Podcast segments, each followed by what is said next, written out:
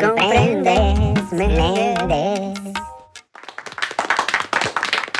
Hola, buenas tardes, buenos días, buenas noches, bienvenidos, bienvenidas a un nuevo episodio de Comprendes Méndez con Explain Me, segundo episodio de la segunda temporada. Em, y bueno, pues nada más recordarles que somos un proyecto donde buscamos hacer divulgación científica desde una visión distinta. ¿Y cómo lo hacemos? Pues nos interesa generar un acercamiento entre la comunidad no científica y la ciencia, con conceptos, artículos, investigaciones, pero lo más importante para nosotras es que entiendas de fondo cómo se produce el conocimiento y el razonamiento científico. Entonces paren la oreja, sáquense toda esa cerilla que les quedó de la semana y prepárense para entrar a un Comprendes Méndez. Hola, y pues ya Paloma les dijo que esto es un Comprendes Méndez, entonces acuérdense que aquí en estos episodios discutimos artículos de investigación científica. Esto quiere decir que todos los artículos pasaron por un peer review process antes de ser publicados. Y para los que sean nuevos con este término, esto quiere decir que los artículos pasan por un grupo editorial y un grupo de expertos en el área que revisan, critican y analizan el artículo para certificar que la investigación sea de calidad. Así que dicho lo anterior, este Paloma, ¿cómo estás? Bien, bien. ¿Y tú, Marianis, cómo andas? También bien, gracias. ¿Qué dice, qué dice Islandia y los, los climas tan cálidos de allá? Bien, aquí acostumbrándome a la oscuridad. Y también queremos darle la bienvenida a este, nuestra invitadasísima de esta semana, ella es María Ávila. Ella estudió la licenciatura en Ciencias Genómicas en la UNAM. Luego se fue también a latitudes muy al norte a estudiar un doctorado en paleogenómica en el Centro de Geogenética en Copenhague, en Dinamarca. Y ahí también hizo una estancia postdoctoral. Luego hizo otra estancia postdoctoral en la Universidad de Stanford y pues ahora es investigadora en la UNAM, en Querétaro, en el Laboratorio Internacional para la Investigación del Genoma Humano. Nada más y nada menos. Hola María, ¿cómo estás? Hola, muy bien. Muchísimas gracias Paloma y Mariana por la invitación. No, pues gracias por aceptarla, María. La verdad es que ustedes ya han estado varios episodios y nos han seguido, pues sí hemos hablado de pues genomas, de muchas cosas, pero antiguos, o sea, sean, sean, imagínense esto, a mí me tiene muy emocionada este tema porque siento que está muy loquísimo este, entonces, ¿por qué no ahora, Mariana, nos dices cómo se llama este artículo? Porque yo siempre los leo muy mal y pues dinos cuál es el artículo que vamos a analizar el día de hoy. Bueno, el artículo que María nos va a platicar, del cual ella es autora, es Ancient Viral Genomes Reveal Introduction of Human Pathogenic Viruses in Mexico durante during The Transatlantic Slave Trade y fue publicado en eLife en el 2021. Aquí Paloma ya, antes de leer el título ya les había dicho que es eh, genomas antiguos. Yo tengo que decirte María que mi corazón está con el ADN antiguo. El mío también.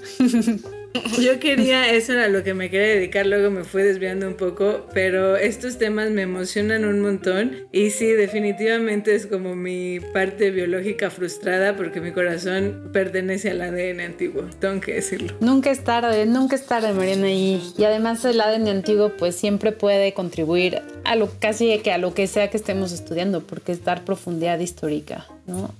temporal. Sí, está, estoy muy emocionada, así que gracias por estar con nosotras. Sí, yo también. Y bueno, pues en este artículo que pues ya Mariana nos dijo durante, eh, la grabación, este, ¿por qué no nos empiezas pues ahí introduciendo a, a lo que va a ser este Comprendes Méndez, mi querida María? ¿Por qué no nos empiezas diciendo pues ahorita dijiste pues un poquito de la importancia de esto, pero ¿por qué es importante estudiar virus antiguos, antiguos de entrada, no? Porque la gente a lo mejor dice, ay, pues eso ya pasó, ¿para qué, no? Entonces, ¿por qué no nos iluminas a los que no sabemos qué onda? Eh, bueno, creo que ahorita no tenemos que convencer a nadie de por qué es importante estudiar un virus. ¿no? Estamos viviendo una pandemia que nos tuvo prácticamente replegados más de año y medio en algunos lugares y la razón por la que estamos ya empezando a salir poco a poco es porque estudiamos, eh, bueno, o estudiaron en muchos lugares este virus hasta su más ínfimo detalle al punto de lograr tener una vacuna y ya empezamos a tener antivirales. Entonces creo que pues todos podemos apreciar el valor de poder estudiar a los virus actuales. Y, y también, bueno, los antiguos porque pues esta no es la primera, seguramente no es la última epidemia viral que, que vamos a padecer como especie. Y en nuestra historia, hemos, eh, nuestra historia como especie hemos sufrido varias epidemias eh, varias de ellas asumimos que son virales por el tipo de descripción que existe de los síntomas y son eh, aprender de, esas epidemias también nos puede ayudar a en general aprender sobre la evolución de los virus y aprender también sobre pues, sus mecanismos de infección, de patogenicidad. Y pues todo ese conocimiento puede contribuir a pues estar mejor preparados en casos a lo mejor un poco este, fatales, ¿no? De reintroducción o de otras epidemias eh, de virus parecidos. Entonces, eh, creo que es muy importante desde un punto de vista puramente como de interés evolutivo y biológico hasta ya intereses epidemiológicos ¿no? y médicos. Sí, sí, sí, claro. Este, entonces, el, el, artículo del que vamos a platicar hoy, que aparte fue un artículo bastante mediático, ¿no? Se habló de él en muchos lugares porque está muy interesante y está muy padre. ¿Cuál es el, el objetivo del artículo y la motivación de hacerlo? Y pues empezando por decirnos qué es lo que necesitamos saber para entender la investigación que está en este paper. El objetivo, bueno, fue un poco serendipioso eh, este, este artículo. Eso quiere decir que no nos lo esperábamos. Eh, yo estaba muy interesada en estudiar poblaciones antiguas a los humanos, no tanto sus patógenos, del periodo colonial, en particular a individuos de, eh, de, origen africano o africanos del periodo colonial de México. Lo que, lo que pasa en, en, el ADN antiguo es que sí es apasionante y bien interesante, pero tenemos un enorme problema que es con el tiempo el DNA se degrada. Entonces, eh, la mayoría del DNA que recuperamos de una muestra antigua, en este caso de humanos, eh, la mayoría no es humano. a veces como el, solo el 1% del DNA que recuperamos, que extraemos de, por ejemplo, un diente o un hueso, es, le decimos endógeno, el de, de humano. Todo lo demás pues muchas veces eh, pues se descarta, ¿no? Ese 99% de todo lo que secuenciaste, de todo el DNA que obtuviste, se descarta. Y yo estaba un poco frustrada con esa situación porque es un poco caro hacer, eh, no es un poco, es bastante caro hacer eh, DNA antiguo. Necesitas un laboratorio especial y pues muchos recursos. Entonces mi afán era, bueno, estudiemos esa fracción que no es humana, también ya la generamos, ya pagamos por esa producción, ¿no? Entonces estudiemos esta fracción no humana con pues herramientas bioinformáticas en la computadora y así fue que empecé a descubrir eh, que había DNA de patógenos interesantes. Bueno, lo, lo hicieron mis estudiantes, en particular eh, Axel Guzmán, que es el primer autor de este artículo. Y bueno, así empezó el, el, proyecto. Ya una vez que vimos que había eh, como rastros de DNA antiguo de virus, ya armamos un equipo con un colega virólogo y tuvimos el objetivo de caracterizar estos genomas a mayor resolución y poder aprender de estos genomas. Ok, entonces aquí yo creo que sería un buen momento para hacer un pequeño paréntesis de lo que implica trabajar con ADN antiguo, ¿no? Que ya lo estás explicando. Generalmente las personas, los científicos interesados en ADN antiguo de humano o de este, alguna especie de humano, no sé, neandertal, demás, pues lo que quieren es sacar el ADN del, del individuo en cuestión, ¿no? Pero como dice María, muchas veces te encuentras muchas otras cosas. ¿Qué otras cosas te encuentras y por qué? Porque es, bueno, creo que es bastante obvio, pero ¿por qué eh, si me sacas ADN a mí vas a obtener mucho más ADN humano que si lo sacas del, este, pues, del enterrado en cuestión? Sí, pues, pues sí, el, el DNA moderno, pues todas nuestras células si yo tomo una muestra de tu saliva o de tu sangre o tu cabello incluso, pues son nuestras células, nuestras propias células. Todas nuestras células tienen en su núcleo DNA y esa es la mayoría del DNA que recuperamos. Eh, pero con, con el tiempo, en los restos arqueológicos, pues lo que pasa es que el DNA se empieza a degradar, se empieza a romper eh, por procesos químicos, pero también pues, bacterias que empiezan a, invadir el cuerpo, pueden comerse ese DNA eh, y también se empieza, le llamamos daño, se empieza a dañar el DNA, eso quiere decir que algunas de las letras que lo conforman cambian por otras letras y eso nos confunde a veces un poco cuando lo estudiamos. Y sobre todo es DNA de microorganismos, el que recuperamos de la, microorganismos del ambiente, ¿no? Eh, dependiendo del contexto también podemos recuperar DNA de plantas, de la, fueron, eh, que fueron plantas y ahora son tierra, y de hongos. Y una pequeña, pequeña, pequeña fracción es el DNA del hospedero, en este caso del individuo de interés, y todavía una fracción más pequeña es de los patógenos que infectaron eh, a estos individuos. Nos interesa estudiar. Entonces es una, esa es la principal limitante, esta contaminación que llamamos como ambiental y eh, también si no tienes cuidado al hacer estos estudios, tú misma puedes contaminar tu muestra. Si no la tomas con guantes, si no tienes bien limpio tu espacio de trabajo, bueno, si no trabajas en condiciones prácticamente estériles, puedes contaminar tu muestra y confundirte al momento de, analizar ese DNA. Sí, resulta que va a salir que es, es parte de tu familia, ¿no? Porque si tú lo contaminas con tu ADN, cuando lo secuencies va a salir tu ADN ahí. Entonces tienes que tener cuidado cuando trabajas con todo eso y pues sí se hacen en condiciones muy cañonas, ¿no? Los, por eso María decía, María decía que se necesitaba un laboratorio con condiciones especiales porque lo tienes, ajá, casi casi que extraer así, que ni el aire lo toque, ¿no? Exactamente. Wow, qué locura. Pues justo yo le iba a hacer a María esa pregunta que tú dijiste que puede ser obvia, pero yo dije, ¿por qué? ¿Por qué hay no hay tan poquito DNA de humano en un muerto? Pero bueno, o sea, la verdad me parece súper interesante, qué locura. Y este, y bueno, entonces, en ese sentido, María, ¿cuáles fueron las principales? Bueno, ya nos contaste por qué empezaron, decidiste empezar a estudiar, a hacer este estudio, cómo surgió, ¿no? ¿Y cuáles eran las principales preguntas que se hicieron en este estudio? Sí, pues bueno, también quiero, quiero comentar en, cómo, aparte de cómo empezó, pues yo tenía, les comenté que tenía este interés en estudiar como lo que no era humano, porque era la mayoría de los datos que teníamos. Y al mismo tiempo llegó Axel, que es el primer eh, autor de este artículo, era, está haciendo su licenciatura en la, en la UAC, aquí en la Autónoma de Querétaro, y él llegó conmigo y me dijo, quiero trabajar con virus. Le dije, yo no trabajo virus, ¿no? Yo trabajo humanos y apenas estoy viendo qué onda con esto que no es humano. No, no trabajo virus, no, pero yo quiero trabajar virus y me interesa muchísimo y nadie aquí trabaja virus. dije, bueno, pues tengo estos datos. Si quieres, analízalos y a ver si encuentras virus, pero pues yo no sé nada de virus. Entonces no tenía así como las preguntas así súper claras en mi cabeza eh, en ese momento. Pero ya cuando encontró Axel que sí había virus ahí, fue cuando empezamos a plantear, eh, en primero, estrategias metodológicas para poder recuperar más de este DNA viral, porque para ponerlo en proporción, o sea, si nosotros recuperábamos, por decir algo, 20 millones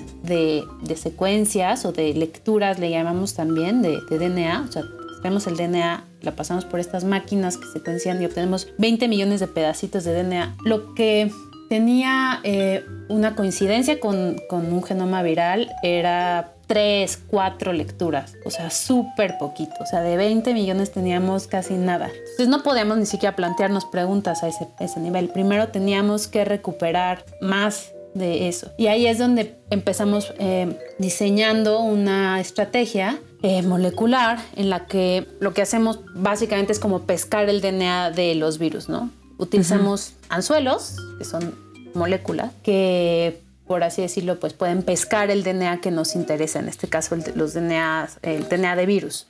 Eh, lo pescamos con estas técnicas moleculares que se llaman de captura y enriquecimiento y después volvemos a secuenciar y ahí sí ya podemos tener, ya podemos hablar de cientos a miles de fragmentos que coinciden con el genoma viral. Y, bueno, entonces esa fue el primer, la, primera como meta, ¿no? Poder recuperar suficiente para tener el genoma. Y ya teniendo el genoma, nuestras preguntas eran, ok, esta cepa viral, ¿a qué otras cepas eh, del mismo virus se parece más? Porque tenemos toda una referencia de virus que se han secuenciado. En este caso nosotros encontramos hepatitis B y parvovirus humano, y sabíamos que había en las bases de datos más secuencias de genomas este, virales actuales e incluso otras antiguas. Entonces nuestra primera pregunta fue ¿a cuál se parece más? Eh, y ya una vez descubriendo a cuál se parecía más, eh, queríamos saber eh, si eso, cómo eso cuadraba con la información que pudiéramos obtener de los hospederos, con el contexto histórico y el contexto arqueológico de las muestras. Oye, qué bonita historia esta de cómo se formó este artículo. Está, está muy bonita y está muy padre. está emocionante. Justo mucho de lo que queremos hacer en Explain Me es enseñar cómo se hace la investigación y qué padre que nos puedas contar esta historia detrás del paper, porque pues sí, así luego salen las grandes preguntas, ¿no? Este, oye, yo te quería preguntar parte de lo que decías de que pueden pescar este, inicialmente poco virus. Estas muestras que tenías este, en donde Axel empezó a explorar y empezó a ver que había, que podía eh, encontrar algunas secuencias de virus, ¿de qué parte de los restos eran y si influye de qué parte del pues no sé cómo decirle, esqueleto, sacas la muestra, este, y si eso influye, eh, bueno, para empezar, qué tan buen ADN te puedes encontrar y qué tan probable sea que encuentres este ADN viral, porque, o sea, yo pienso, si me enfermo y me muero y luego me desentierran después de muchos años, o sea, ¿hay virus en mis huesos? Sí, gracias, gracias por la pregunta. Hay como varias partes. Uno es, bueno, ¿qué, ¿de dónde se, se obtuvo? creo que también a lo mejor debí haber empezado ahí. Estos eran individuos del, eh, de un hospital colonial. Eh, este hospital se llamaba Hospital San José de los Naturales en la Ciudad de México y este concepto de los naturales se refería a nativos. Fue el primer hospital que se construyó en, en la Nueva España para la atención a naturales, entre comillas, que es la población nativa. Entonces, bueno, ya ahí hay como una primera pista. Bueno, si es un hospital, eh, podríamos anticipar que a lo mejor la gente que estaba encontrada en ese contexto estaba enferma. Y en segundo lugar, el contexto arqueológico sugería que habían sido depositados al mismo tiempo este, varios cuerpos en, en, estos entierros, básicamente como un tipo fosa común, ¿no? Entonces sabemos que en las epidemias esto, esto se observa mucho en el registro arqueológico, o sea, no hay tiempo, hay tantas muertes simultáneas que no hay tiempo de enterrarlos todos ordenadamente, ¿no? Sino todos se van a la fosa. Este, eh, bueno, ese es como la segunda, el segundo indicio. Y respecto a exactamente de dónde lo obtuvimos, nosotros cuando queremos encontrar patógenos, que no era mi caso, eh, estudiamos diente porque el diente, eh, la raíz de los dientes está vascularizada, eso quiere decir que pasan eh, venas por, por las raíces.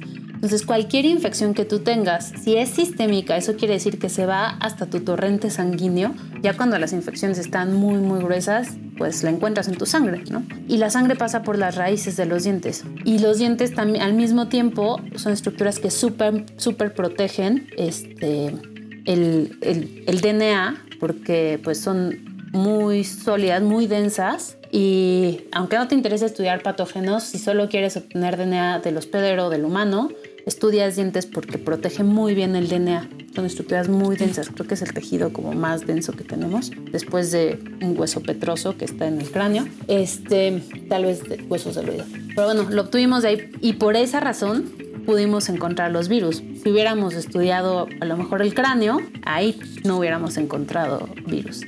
Wow, esto está súper interesante porque además no sé qué piensen ustedes, pero aquí María ya, o sea, combinó historia, ya nos contó un poquito pues, de que el primer hospital de la Nueva España, eso está bien padre, es como que no nada más llegó ahí y pues se puso a estudiar, ¿no? O sea, sabe todo esto, miren nomás. Entonces, mi querida María, fuiste, bueno, te iba a decir, fuiste a este hospital y sacaste las muestras, pero justo te iba a preguntar cómo le hiciste, o sea, cómo fue el proceso para empezar a contestar estas preguntas, qué metodologías utilizaste, digo, a lo mejor pueden ser complejas, pero que nos las platiques un poquito cómo se hace y cómo se extrae este para pues obtener las respuestas o resultados, ¿no? de este artículo. Sí, pues eh, mi, interés en estudiar individuos de este hospital era porque, bueno, estos individuos se, excavaron a principios de los 90, ya tenían mucho tiempo y estaban en una colección en la Escuela Nacional de Antropología e Historia. Y algo que había llamado mucho la atención y ya se había publicado antes es que a pesar de que este hospital estaba designado como para la atención solamente de la población nativa, eh, se encontraron muchos restos que morfológicamente parecían más bien ser de origen africano. Y a mí me interesaba y me sigue interesando mucho y trabajo en ello también el tema de afrodescendencia en México. Entonces yo dije, bueno, si pudiéramos tener acceso a estos individuos y estudiarlos, tal vez podemos ver de qué lugares de África eh, estaban llegando los eh, primeros africanos en llegar eh, como parte del comercio transatlántico de esclavos ¿no? a, a, Nueva España. Entonces, así me interesé por esa colección y luego colaborando con arqueólogas eh, y antropólogos físicos que ya habían estudiado esa colección. Hicimos una propuesta a Lina, eh, al Consejo de Arqueología, y ellos aprobaron el proyecto. Es a lo mejor importante mencionar aquí que que no podemos hacer estudios de, ADN antiguo en muestras arqueológicas de México si no pasan por el INE y por su Consejo de Arqueología. Primero ellos tienen que aprobarlo. Entonces nos aprobaron con ese objetivo y luego ya hicimos la adenda de patógenos. Y pues a muy grandes rasgos, eh, lo que se hace con esto es una vez que ya tienen los individuos, bueno, los muestras, tomas los dientes, eh, si puedes haces una réplica porque como los vas a destruir y puede ser información valiosa, pues tratas de tener como guardar la mayor cantidad de información posible, entonces si puedes haces una réplica o le tomas fotos por todos lados, eh, cortas la raíz, la haces una digestión, le llamamos una digestión, le ponemos enzimas para liberar el DNA que está en, en este, las células, en, esos, eh, en el diente, en la raíz. Y después ese DNA, le llamamos, lo reparamos, porque como les decía, el DNA antiguo está un poco fragmentado, tiene como huequitos ahí, entonces lo reparamos, le ponemos unos otros pedazos de DNA eh, en un proceso que llamamos construcción de librería, luego lo metemos a máquinas que leen ese DNA y después de, de que hacemos eso se viene toda una batería de análisis en la computadora, ¿no? Estas máquinas que secuencian nos dan las lecturas y lo que hacemos es todas esas lecturas compararlos con lo que está disponible en bases de datos para ver a qué se parecen más y hacemos un estudio de estos de estas clasificaciones que le llamamos clasificaciones taxonómicas para ver si hay algún un patógeno y bueno eso eso así fue como identificamos eh, los virus y después de eso Axel se aventó una batería de análisis más para para pues lo que al final conformó el paper. O sea, mucho análisis. Muchos análisis. Ah, Muchos análisis. Eh, sí, análisis, eh, bueno, hacemos análisis de reconstrucción de genoma, eh, análisis de profundidad, eso básicamente es ver qué tantas veces cubrimos el genoma, mientras más lo cubramos con estas lecturas que hicimos, pues mejor calidad. Luego hacemos análisis filogenéticos también y, bueno, análisis le llamamos también de como datación, o sea, de fechamiento por, por filogenia.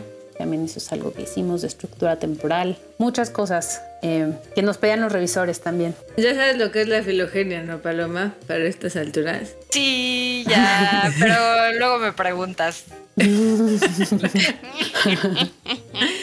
Bueno, para, para todos aquellos que eh, no sepan muy bien de la filogenia, hemos hablado de los árboles filogenéticos, de que buscan relacionar este, eh, historia evolutiva con descendencia común. Entonces, en los árboles filogenéticos es la filogenia en la que habla María. Este, que yo sé que Paloma se acordaba perfectamente bien. Sí. La verdad sí, la verdad sí se acordaba. Hemos hablado de, de esto. Sí, sí hemos hablado de esto varias veces. Este, pero a ver, ahora sí es tu pregunta, Mariana.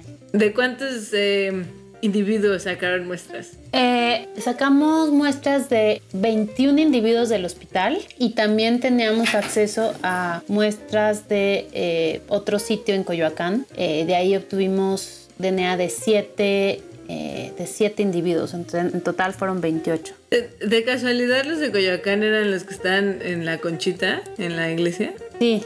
Exactamente, eh, son de la Conchita de Coyoacán. ¿Cómo está eso? ¿Hay individuos ahí? ¿Hay gente? Ahí no sabía pues eso. no sé si queda gente porque ya excavaron un montón. Hicieron una renovación, eh, bueno, creo que se estaba hundiendo o algo le estaba pasando al templo, se llama Templo de la Inmaculada Concepción, en el centro de Coyoacán. Y entonces se metieron a excavar y encontraron que había restos, o sea, desde prehispánicos hasta coloniales. Eh, y unos de esos, eh, de esos individuos fueron los que nosotros analizamos en, nuestro proyecto también. Ok, ¿Y, ¿Y, pudieron recuperar virus de todos los individuos? No, del hospital, de los 21, recuperamos de 3 y de la conchita de 1. Ah, ok, ok. Entonces igual eso todavía reduce un poquito más y añade todavía más complejidad a todo esto. Este, bueno, y entonces... Eh, comparan las secuencias que pueden rescatar de virus contra las secuencias de virus que ya conocemos porque se hacen bases de datos y cuáles fueron los virus que encontraron. Pues encontramos en un individuo del hospital encontramos virus de hepatitis B y en tres individuos más encontramos este parvovirus eh, B19. De estos tres, dos eran del hospital y uno era de la conchita. Mm. Eh, y, pues pudimos reconstruir todo el genoma de, de estos cuatro, a partir de estos cuatro individuos. Ok, ¿y cuáles fueron, cuáles dirías, María, que fueron los principales eh, resultados de, pues, de esta investigación?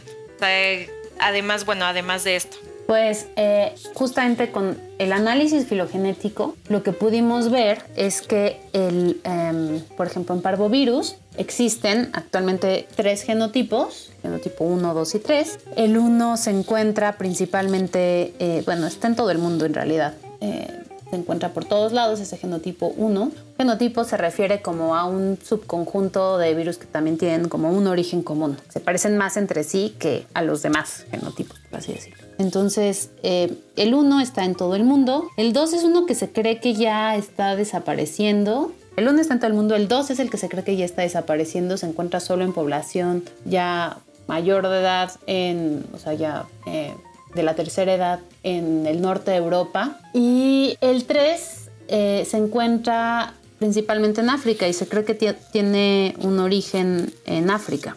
Entonces, lo que nos llamó muchísimo la atención es que estos tres genomas de parvovirus justamente caían dentro de este genotipo 3, es decir, que probablemente tenían un origen en África también, se parecían más a cepas eh, de África o de afrodescendientes en otros lugares del mundo eh, que a los demás eh, genotipos. Y nos pasó lo mismo con el, con el genotipo del virus de hepatitis B. la hepatitis B también tiene varios genotipos, son bastantes, están ordenados por letras, A, B, C, D, etcétera y el que nosotros encontramos era más parecido al genotipo A y también ese genotipo A es, se cree que tiene un origen en África. Entonces fue pues muy interesante eh, que justo estos análisis filogenéticos pudimos ver que estos virus, eh, pues esa fue como la primera pista, ¿no? que podían haber venido de África. Ok, oye, y, y podemos rescatar o se sabe de esta época si hubo epidemias de hepatitis o parvovirus. Y yo la verdad, el parvovirus solo lo había escuchado en perros. No sabía que también nos podía dar a los humanos la Sí, en perros y en gatos, ¿no?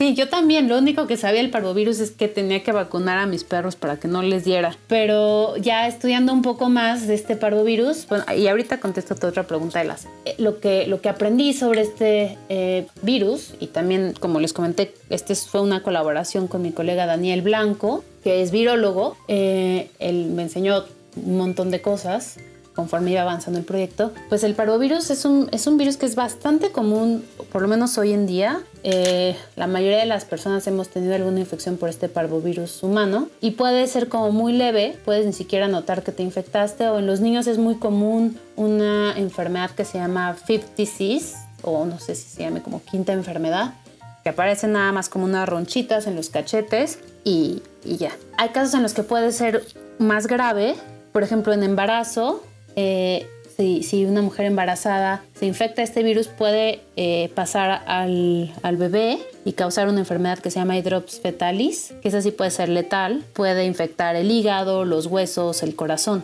Y también hay unos casos en los que puede ser eh, muy grave en personas, en adultos, cuando se combina con, por ejemplo, anemia, inmunosupresión, eh, hemorragias muy fuertes. Y esto es porque este virus infecta a las células que dan origen a nuestros glóbulos rojos, eh, a nuestros eritrocitos. Entonces puede manifestarse como algo muy parecido a la anemia, porque se, afecta a nuestras células rojas. Y bueno, se transmite también por vía aérea. Entonces, em, pues sí, no hoy en día parece que no es así como una algo que sea como muy grave, pero no sabemos tampoco en el pasado. Lo que sí sabemos que ocurrió en el pasado fue una epidemia súper fuerte que se llamó Cocolistli, como en 1545, poco después de la conquista, fue la primera que mató a millones de personas. Y para esta epidemia no se sabe exactamente cuál fue el patógeno que, causó el cocolistli, pero murieron millones, o sea, como hay cálculos de 8 a 10 millones de personas que murieron con el cocolistli. y en este hospital que yo que, del que obtuvimos los, los individuos, eh, atendió a muchas víctimas de Cocolistli. Y lo que hizo Axel, que súper motivado e inteligente, fue, no sé por qué, irse a ver registros de autopsias de este hospital. Eh, y es muy curioso porque los registros de estas autopsias, pues de, de víctimas del cocolistli en específico, pues tienen descripciones así súper casi gore, ¿no? Así de todo lo que encontraban en estos, en estos individuos que se habían infectado. O sea, decían, tenían la sangre casi amarilla, eh, la vesícula inflamada, el hígado inflamado, este, el corazón inflamado también. Y lo que nos llamaba mucho era la, esta situación del, del hígado también inflamado. Eh, que es básicamente es hepatitis, o sea, la hepatitis es una inflamación del hígado. Entonces, pues, de cierta forma, no podemos decir para nada que estos virus hayan causado el cocolistli, pero sí hay teorías que estipulan que el cocolistli, por su etiología, pudo haber sido como coinfección de varios patógenos. Y a lo mejor fue un virus de RNA, por ejemplo, o a lo mejor fue alguna bacteria que no hemos caracterizado, pero muchos proponen que podrían ser varios patógenos que actuaron en sinergia. No manches, acabas, perdón, pero es que acabas de mencionar que me acaba de caer el 20. No puedes recuperar virus de RNA en... Eh, bueno, sí se puede. Sí se podría. No se ha hecho este, en humanos todavía eh, a partir de hueso. Se puede recuperar a partir de tejidos. Y nosotros estamos viendo la forma de cómo podemos recuperar RNA, pero eso es como work in progress. Pero sí, es, es cierto, o sea, de RNA directamente el RNA pues no lo puedes recuperar, se super degrada. Sí, aquí vamos a un paréntesis porque, este, bueno, no sé Paloma si eh, tienes alguna duda de eso, pero hay virus que son de ADN y virus que son de RNA que la diferencia entre el ADN y el RNA es que el ADN es una doble cadena, como ven las imágenes de la doble hélice del ADN, y el RNA es una sola cadena. Entonces el, el RNA como no es tan estructuralmente eh, estable, se degrada muy rápido. Entonces en los en, las muestras antiguas puedes obtener ADN pero no RNA. Incluso en el laboratorio tu RNA se rompe. Es, el RNA es delicado, ¿no? Este, y hay virus que son de RNA y otros que son de ADN. Por ejemplo, el coronavirus es RNA. Entonces, quienes nos estudien en muchos años, en miles de años, eh, y eh, bueno, tal vez ya tengan mejor tecnología, pero no podrían sacar el RNA del COVID de todos los, este, de, esta época de la pandemia, porque no se conservaría igual como se conserva el ADN. Y pues ahorita todo lo que hemos hablado es extraer ADN antiguo, no RNA. Entonces, si otras epidemias fueron causadas por virus de RNA, no se podrían detectar por este método. No sé si, si, lo, si, si, Paloma sí, ya, ya, ya. Pues yo también dije, pues, ¿qué le vuela la cabeza? no entiendo. Ok, ok, no, pues sí, perfecto. Gracias por la aclaración, porque pues sí, yo no sabía eso, la verdad. Seguro ustedes tampoco. Pero bueno. Este, mm, ok, entonces nos estabas diciendo de Cocolistli, María, este, que fue una coinfección de varios patógenos. Pues se eh, cree. bueno, se, cree, se cree, ¿no? Se cree eso. Y bueno, ¿qué más? ¿Nos ibas a decir algo más sobre esto? Pues nada más eso, o sea, que, que, o sea, nosotros al encontrar estos virus en contextos donde se sabe por registro histórico que ocurrieron epidemias de Cocolistli y que parte de la sintomatología o de la manifestación era inflamación del hígado, sino que estos dos eh, virus pueden afectar el, el, hígado, pues ya nos abre una ventana de posibilidad, por lo menos podemos especular con un poco de información, eh, que quizás pudieron haber contribuido a la etiología de esta, eh, de esta epidemia. No lo sabemos, es súper especulativo y todos nuestros revisores se enojaron cuando lo propusimos, pero eh, digo, es, es algo que pues ya observamos, ya lo vimos y claro que se necesitarían más estudios para eh, tener más certeza de qué es lo que causó el cocolistli, pero bueno, pusimos eso sobre la mesa con este estudio. Ok, este, esto del cocolistli, la epidemia, ¿Hay registros de más o menos cuánto duró? Porque eh, es el periodo de la Nueva España, ¿no? Entonces, eh, pues estaba viniendo gente de muchos lados y es, eh, pues muy probable que, bueno, no muy probable, la población de México se estaba enfrentando con virus y patógenos que nunca habían visto, ¿no? E, ese es uno de los problemas.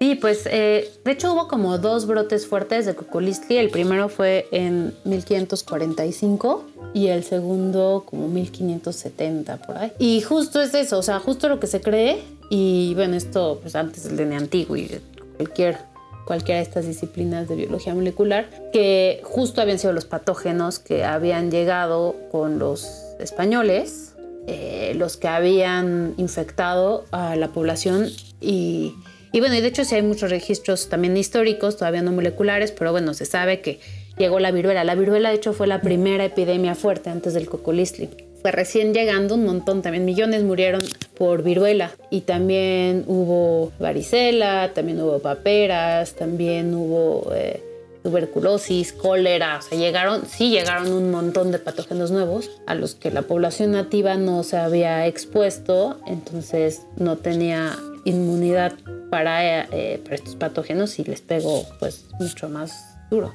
Sí, claro. Oye, María, y bueno, pues ya que nos introduciste a esta parte un poco, eh, pues, histórica, eh, ¿nos puedes decir a nuestros escuchas cómo, cómo contribuye entonces este, este estudio al entendimiento de la historia de México? Que bueno, creo que aquí ya podemos ir para ir un poco cerrando este y que pues los que nos están escuchando pues sepan también la importancia histórica ¿no? que tiene este estudio. Sí, pues bueno, nosotros tuvimos que como aportar un poco más de evidencia eh, sobre el origen de estos virus. Eh, demostramos también que estudiando ya la fracción humana, ese pedacito que sí era humano, pues pudimos ver que justamente los hospederos sí eran genéticamente africanos, por lo menos tres de los cuatro, un cuarto era eh, indígena, nativo. Este, y bueno, así apoyamos como más esta idea de que pues sí, probablemente había, había llegado de África, ¿no? Y cambia un poco esta, este paradigma de, ah, los virus europeos o patógenos europeos llegaron a América. Estamos nosotros como añadiendo este componente de, bueno, también África pues pudo haber contribuido, bueno, no África contribuyó, sino de África pudieron llegar estos eh, diferentes patógenos. Hemos tenido como esta visión histórica bien sesgada en la que casi siempre queremos como borrar la contribución africana.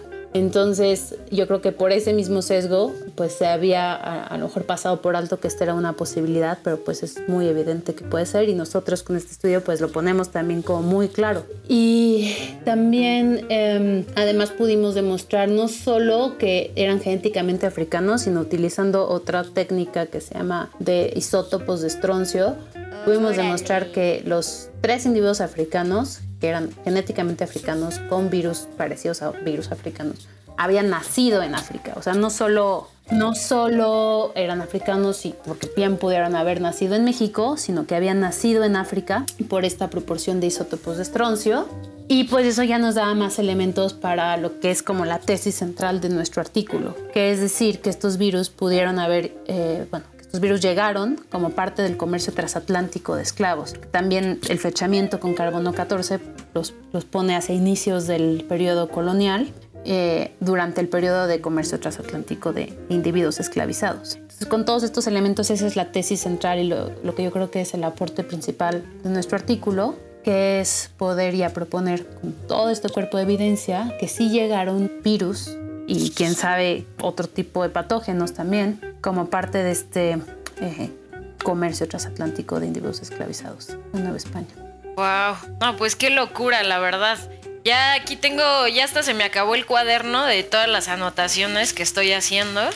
Este, espero que, todos eh, sigan, sigan anotando porque ya nos estamos acercando a lo bueno, a verdad, la verdadera razón por la que estamos aquí en Comprendes Méndez. Este, y, bueno, para cerrar, María, este, bueno, para ir cerrando, porque todavía no se nos va a ir María, no se preocupen. Este, ¿cuáles serían las preguntas que, que quedarían pendientes, no? O, o, las perspectivas o a futuro para, para el estudio. Sí, pues justo a raíz de que empezamos a identificar estos patógenos, pues me empecé a interesar un montón en, en los patógenos, ¿no? Del periodo colonial, no limitado solo a virus. Y eh, pues lo que sigue es hacer una caracterización en un mayor número de individuos para conocer mejor esta diversidad de patógenos. Eh, en, otro artículo que publicamos poco antes de este, también reportamos cómo encontramos bacterias de la cavidad oral, por ejemplo, que causan periodontitis. Eh, y salmonela también nos estamos como encontrando, estudiando tan poquitas muestras, hemos encontrado varios patógenos y lo que queremos hacer eh, después, o que estamos haciendo ya ahorita, es estudiar un mayor número de individuos para tener más clara como esta diversidad de patógenos que había en el periodo colonial y de forma similar pues saber de dónde venían. Y lo que ya queremos hacer como más a profundidad también es ya investigar qué propiedades tienen estos patógenos que los pudieron hacer quizás más letales eh, en la población nativa o sea ya meternos más como a lo funcional y a lo molecular en estos, eh, en estos patógenos y algo que también que, que sigue, pues es algo lo que mencionó Mariana de, bueno, RNA no podemos recuperar, pero tal vez sí podemos recuperar las proteínas eh, de los virus, ¿no? Las proteínas, se, o sea, el, DNA o el RNA codifican al final del día proteínas y las proteínas son las que hacen todo el desastre de infectarnos, etc. Entonces tal vez sí podemos recuperar proteínas de patógenos antiguos y em, y esto es algo que también está como en la frontera de, este campo, tratar de recuperar proteínas antiguas. Yo diría que son, que son esos temas los que, los que siguen en esta línea de investigación. Oye, pero esto que dices de recuperar proteínas que está en el límite del campo, ¿ya se ha hecho recuperar proteína antigua?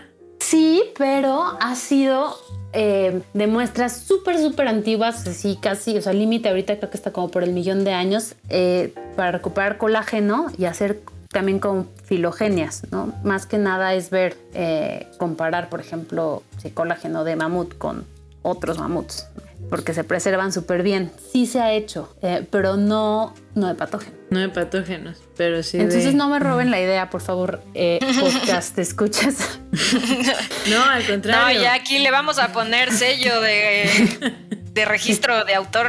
Ahí luego vas a ver a Paloma y a mí extrayendo proteínas de... sí, sí, sí. Sí, pero en mi laboratorio, por favor.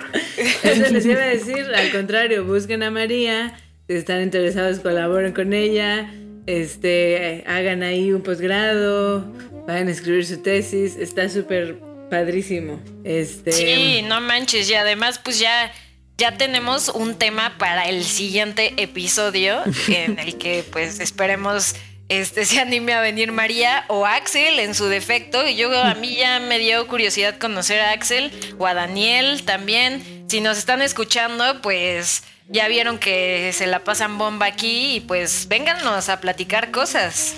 ¡Qué locura! Bueno, pues Marianis, ¿qué onda? ¿Ya estamos listas para, para lo que sigue?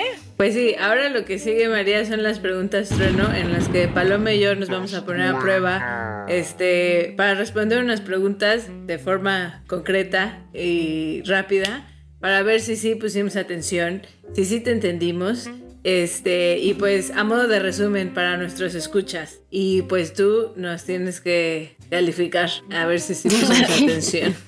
A ver, voy a sacar mi libreta. que no te creas, ¿eh? Mariana siempre termina calificando.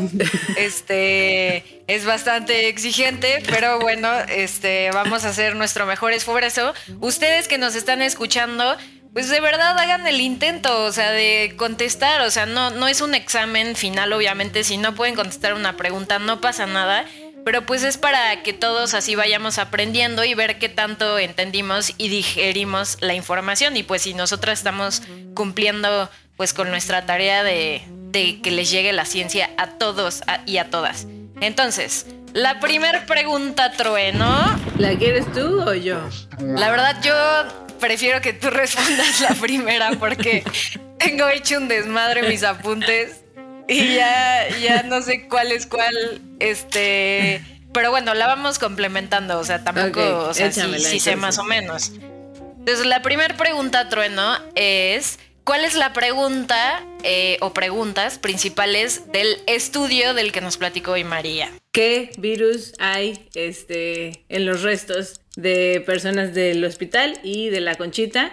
Este, esta pregunta vino a ser por, por muchas cosas de estudios que se dieron antes, pero en este estudio como tal, esa es la pregunta que intentaban responder. ¿De dónde vienen estos virus? ¿Cuál es la filogenia de estos virus? ¿Cuáles son? Y también, ¿de dónde son los hospederos de donde pueden rescatar estos virus?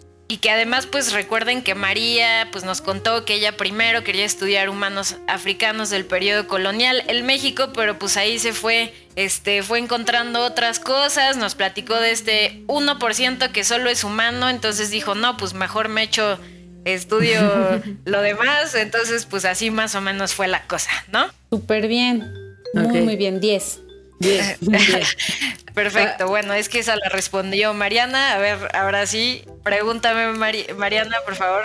Ok, entonces Paloma, cuéntanos, ¿cómo le hicieron para responder la pregunta del estudio? Primero, pues sacó las muestras. Este, ah, bueno, obviamente nos platicó que pues fue este con el tiene que pasar por el INA todo este proceso antes de que ella pueda extraer y hacer todo lo que ella quiera. El INA le tiene que aprobar estos individuos que estaban en el Instituto de Antropología, ya no me acuerdo.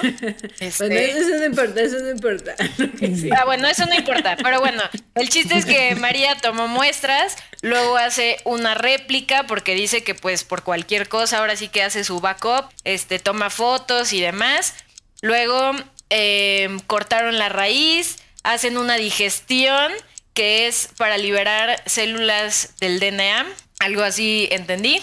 Este, reparan el DNA y después este, dijo que hay un proceso que se llama construcción, donde meten pedazos de otros DNAs y después esto lo meten a unas computadoras para que hagan lecturas. Después, pues comparan, ¿no? Este, comparan estas muestras para, pues, Ah, ya no sé qué sigue. Bueno, después de comparar, ¿qué sigue? Hacer la filogenia. Pero sí es eso, sacar, ah, sacar ADN del diente, secuenciarlo y analizarlo eh, con muchos análisis en la computadora. Ok, sí, y bueno, y María nos dijo que Axel, el dichoso Axel, pues echó ahí N mil cantidad de análisis, ¿no? Este, entonces bueno, eh, eso es, eso es, no sé cómo ven. Bien, muy bien, muy bien, perdón. Muy completo. Muy completo. Sí, lo tengo aquí, eso sí, rapidísimo lo escribí. Y bueno, a ver, entonces entre, Mari, entre Mariana y yo vamos a decirles la última pregunta, que es ¿cuál es el resultado más importante de esta investigación o resultados? Porque María pues nos dijo varios, ¿no? Algunos, pues sí. Pues que encontraron hepatitis B y parvovirus B19, este, que si arman la filogenia se parecen más a los virus que... Que están en África. y, y, además que algunos de los hospederos de donde encontraron estos virus también eran personas no solamente con genética africana, sino que se puede determinar que nacieron de África. Entonces, que vinieron de África a México. Este, y entonces, pues es una propuesta interesante que eh, no todos los virus vinieron de Europa. Sí, porque siempre decimos, no, pinches españoles, no sé qué, nos vinieron a fregar, ¿no? Siempre andamos diciendo eso, que pues puede ser, tal vez hay opiniones, pues sí es cierto.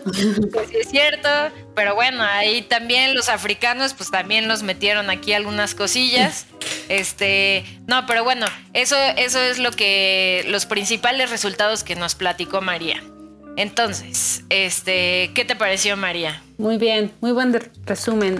Eh, pero quisiera, sí quisiera hacer una reflexión que también hace, hace el paper respecto a esto último que, que, em, mencionaban de, pues, sí, llegaron de África, pero al final del día, pues los españoles fueron los que forzaron a esta gente a venirse acá, ¿no? Entonces lo obligaron, lo obligaron, la secuestraron, de sus casas, las, los pusieron en transportes súper infrahumanos, no en condiciones horribles de hacinamiento, en viajes de días o semanas, eh, en encierro, eh, pues totalmente despojados de, su, pues de su vida, de su libertad. Y pues claramente estas condiciones son las que pues, sin duda pudieron favorecer, ¿no? La, o sea, que, se generaran estas infecciones o, pues que surgieran, pues sí, a lo mejor epidemias también. O sea, creemos que sí es muy importante que, que, pues que centremos la atención en que, pues sí sigue siendo una consecuencia del colonialismo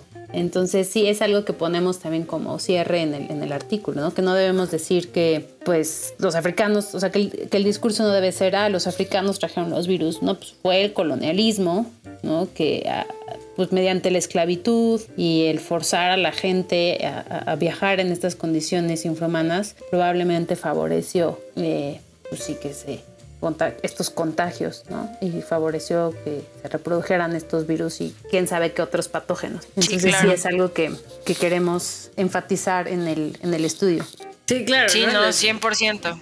Los africanos que llegaron acá llegaron en condición de esclavitud, como dice Totalmente, María, a la ajá. fuerza. Este, Sí, sí, no. por supuesto. Yo, yo la verdad es que no había pensado en que, claro, que no es lo mismo una epidemia ahorita que una epidemia entonces, porque este, pues las condiciones en las que vivían muchas personas podían propiciar que todavía la epidemia fuera más fuerte y más incontrolable de lo que podemos controlar y detectar hoy en día, ¿no? La, este, Sí, Bien. sí, imagínense cómo, cómo eran las epidemias, cómo, cómo estaba viviendo la gente o tratando, tratándose de explicar la gente en esos momentos lo que estaba pasando, ¿no? O sea, llegaron estas personas, ¿no? Nos están quitando como pues nuestro estilo de vida, nos están masacrando, desplazando y nos estamos muriendo de estas cosas. ¿Qué está pasando? O sea, yo a veces me pongo a pensar en ese momento de la historia y está, está cañón. Sí, no, durísimo, durísimo, definitivamente. Este, pero creo que esta reflexión que nos dice María al último, pues es, me parece muy importante. Y también a mí, pues yo no sé ustedes, pero a mí me encantó el episodio de hoy porque, pues para que siempre tengan en mente que, pues estudiar el pasado también tiene, pues cosas bien chidas y que nos ayuda ahora sí que para el futuro, ¿no? Ahora sí, este, aunque suene a cliché, pero bueno, esto que hace María, pues es, está increíble. Como dice Mariana, pues si les interesa, pues díganos y ya vemos si María los recibe o no. Si les hace el fuchi, pues se amuelan, No, modo. claro que no. Este, no, no es cierto. Este, pero bueno, pues yo me encantó. No sé tú, Mariana. Ya, pues ya estamos llegando al final de este episodio. Ya nos vamos a tener que ir. Sí, no, pues a mí también. A mí también me encantó. la verdad estaba muy emocionada por discutir el paper y estos temas a mí me gustan mucho. Y la verdad es que, bueno, ya había escuchado un poco el cocolisli, no mucho, pero solo quiero decir que me gusta la palabra. Sí, está padre. Quiere decir peste en, Ah. en náhuatl. Ya no me gusta tanto. Pero, su- suena un poco como al coco, ¿no? Que te dicen que el coco va a venir Ahí viene el coco. Ah, No sé si de ahí venga. el- Tal vez de ahí viene, sí, sí, Pero sí. suena como a coco. O al- hay Sí. unas bacterias, ¿no? Que su forma es el coco, ¿no? ¿Tampoco? Ah, sí. Sí, Tal sí, sí, vez. en forma de. Pero me gusta la palabra cocolisli, me gustó. Sí, está padre, a mí también. Este, pues muchas gracias, María. Gracias por estar aquí con nosotras hoy, por compartir tu trabajo, tus experiencias. Este, ¿tienes alguna red social, cuenta o lo que sea que quieras compartirle a nuestros escuchas o dónde pueden encontrar este artículo? Eh, sí, bueno, primero que nada yo también me la pasé súper bien, fue súper divertido, me encanta hablar de este proyecto porque es, eh, pues tiene todos estos aspectos de trabajar con, con Axel, con un estudiante que fue así súper insistente y le hice caso, ¿no? Eh, con, con Daniel, que fue mi, mi amigo desde la carrera y el destino nos volvió a encontrar en este proyecto y pues, esa experiencia estuvo padrísima y luego toda la parte científica, pero también la histórica, eh, eh, la arqueológica, etcétera. Entonces yo fascinada de hablar por esto, de esto con ustedes. Y pues sí, me pueden seguir en Twitter, es la única red social que tengo y es arroba paleogenomics. Así me Ok. pueden encontrar. Y ahí me pueden contactar y preguntar y les puedo compartir por ahí el artículo. Eh, es de, de acceso libre, entonces cualquiera lo puede eh, bajar y leer. Bueno, y ya nos quedamos con las ganas de conocer a Axel y Daniel. Entonces, como dice Paloma, si están escuchando, por favor, vengan a Explain Me, a explicarnos más cosas. Yo les voy a Este, decir, son unos buenazos. Axel, Axel de ahí se fue a hacer su doctorado a, a Nueva York, al Mount Sinai. eh, y Daniel era postdoc en ese momento y ahora ya tiene su propio grupo de investigación en el Fred Hutchinson en Seattle. Y está buscando estudiantes y está buscando colaboradoras y colaboradores. Entonces, Ahí está. échenle un ojo. Ahí está, vientos, vientos. Este, bueno, pues así llegamos al final de este programa. La verdad es que estuvo muy, muy chido. Muchísimas gracias otra vez, María. Y gracias a todos nuestros escuchas que llegaron hasta acá. Este, oigan, pues como siempre, síganos en nuestras redes sociales. Nos pueden encontrar en Instagram como explain.me y en Twitter como explain-me. Este, compartan este episodio a una persona que no haya escuchado Explain Me y en especial este episodio porque creo que es importante escucharlo. Este, y discutan todo lo que eh, eh, platicamos acá. Y Paloma, estamos, bueno, no, ya desde hace tiempo tenemos una cuenta en TikTok. ¿Cómo se llama? Entonces ya somos tiktokeras, queridos escuchas Explain Me, porque como no nos pelan en Instagram, ni, en, Twitter, ni en Facebook, menos en Facebook, o sea, en Facebook sí de verdad estamos muertas, enterradísimas, este, como los individuos del hospital este de la Nueva España, de María. Este, pero pues estamos en TikTok, este, somos nuevas, entonces apenas estamos ahí empezando a subir cosas de ciencia este, nos pueden encontrar como Explain Me, así juntito, no hay punto, no hay guion bajo, no hay nada. Entonces, este, pues ahí síganlo. Si no, no, si no les gustó el Instagram, el Facebook o el Twitter, pues por lo menos ríanse un ratito en TikTok. Y este, y bueno, si son de la comunidad científica, como nuestra querida María, y les interesa compartir su trabajo, pues vénganse o también si quieren aprender algo sobre ciencia porque no saben nada como yo y pues les gusta y les atrae y quieren aprender, pues pueden participar en este podcast escribiéndonos a explain.me@gmail.com. Y pues así, nos despedimos y nos vemos en el siguiente episodio de Comprendes Méndez temporada 2 con Explain Me y recuerden que juntos somos gente de ciencia. Este podcast fue producido y editado por Estudios La Lavadora. Recuerda seguirnos en Instagram arroba explain.me y en Twitter arroba explain-me.